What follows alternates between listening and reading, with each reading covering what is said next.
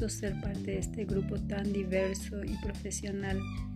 Agradezco al profesor su paciencia y a su vez le pido mil disculpas por no completar las tareas a la fecha.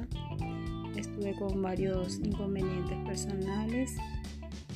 También se dañó mi notebook y recién estoy adquiriendo un nuevo. Les ruego comprensión y desde ya trataré de completar las tareas que se van asignando en forma diaria. Muchísimas gracias y saludos a todos.